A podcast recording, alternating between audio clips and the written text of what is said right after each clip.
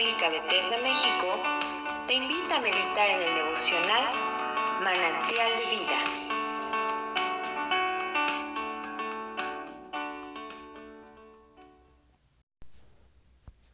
Buenas tardes, les saludo desde Hermosillo, Sonora.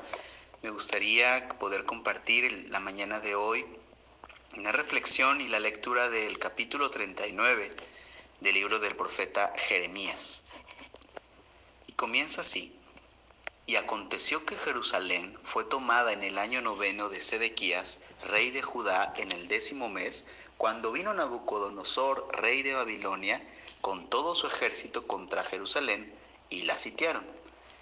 En el año undécimo de Sedequías, en el mes cuarto, a los nueve días del mes, se abrió brecha en el muro de la ciudad, y entraron todos los oficiales del rey de Babilonia y se sentaron a la puerta central.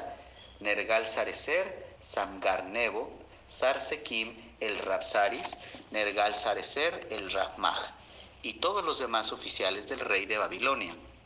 Y sucedió que cuando lo vieron, los vieron Sedequías, rey de Judá, y todos los hombres de guerra huyeron y salieron de la ciudad de noche por el camino del jardín del rey, por la puerta entre los dos muros, y se fueron por el camino del Arabá. Pero el ejército de los caldeos los persiguió y alcanzaron a Sedequías en los llanos de Jericó. Lo apresaron y lo llevaron a Ribla en la tierra de Amat, donde Nabucodonosor, rey de Babilonia, dictó sentencia contra él.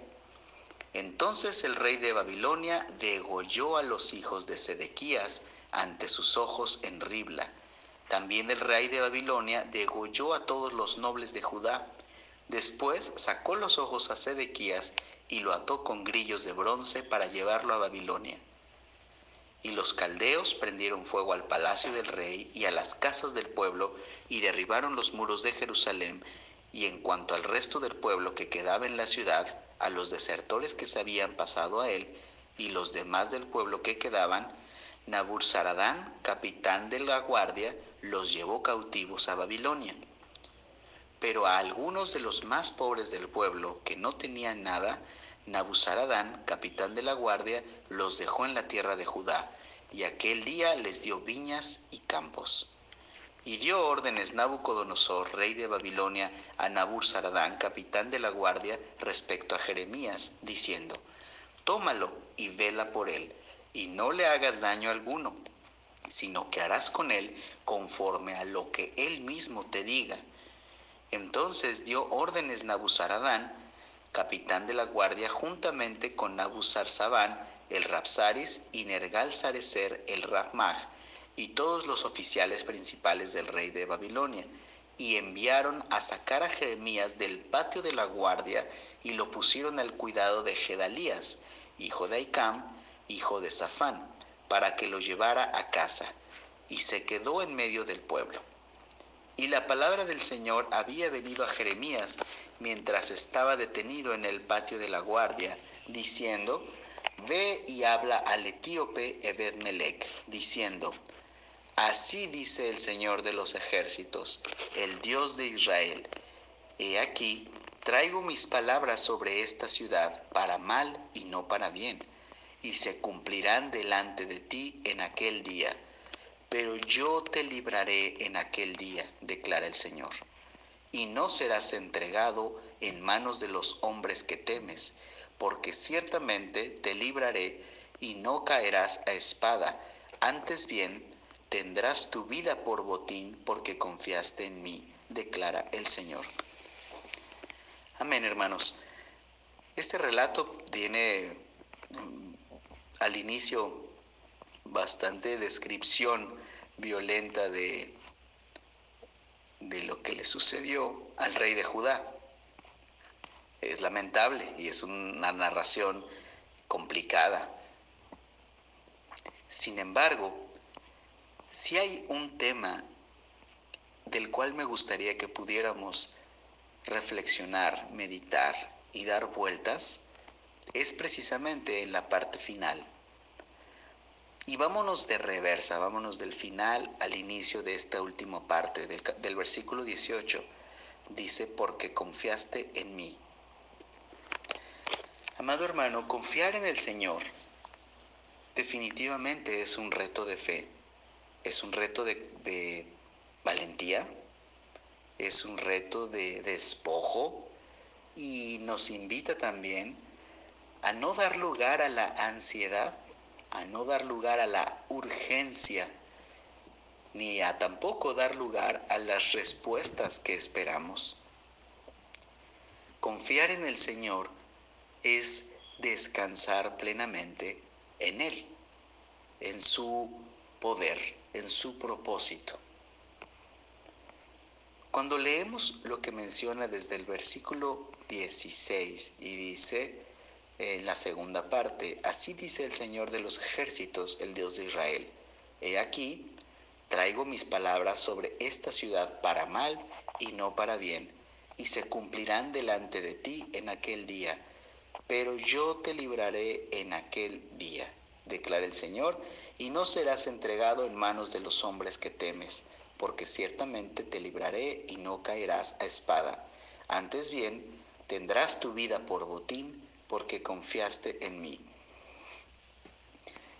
definitivamente, hermanos, estamos viviendo en y creo que esta palabra podía aplicarse en cualquier momento de la historia, porque continuamente estamos viviendo situaciones que comprometen nuestra fe, que nos retan a mantenernos dependiendo de Dios, que nos retan a buscarle y en verdad descansar y despojarnos, despojar nuestra ansiedad y nuestra impaciencia en su amor, en su voluntad, en su propósito.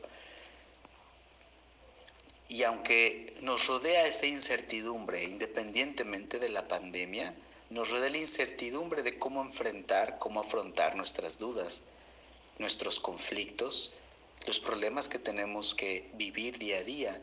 El Señor nos está diciendo, pero yo te libraré en aquel día. No serás entregado en manos de los hombres que temes. Y yo quizá podría parafrasear, no serás entregado en manos de lo que temes. Te libraré y no caerás.